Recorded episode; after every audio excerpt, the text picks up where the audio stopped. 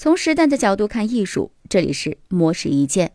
现在啊，越来越多的人都觉得自己每天有做不完的工作，加班变成了家常便饭，准时下班呢，倒成为了难得的机会。然而，前日本麦肯锡资深合伙人山里广一认为，这是一种低等勤奋，看似用超长工时来展现责任感，其实呢是在进行低生产力工作。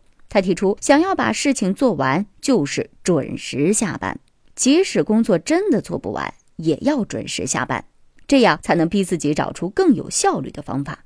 在麦肯锡工作时，山里广一就从前辈身上学会了强制决定截止时间的原则。不管还有多少工作，到了晚上八点一定要下班。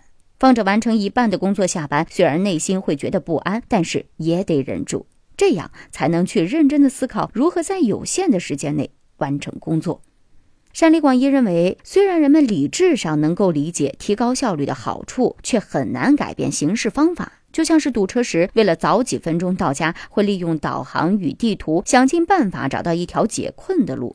若是依旧沿着高速公路跟着堵车状况走走停停，虽然比重新找出方法要轻松，但是花费的时间更多。山里广一说。当目的不再只是能回家就好，而是必须在几个小时内回家，就不得不想办法找出一条脱困之路。换句话说，有了条件限制之后，人们才会开始准备有用的努力。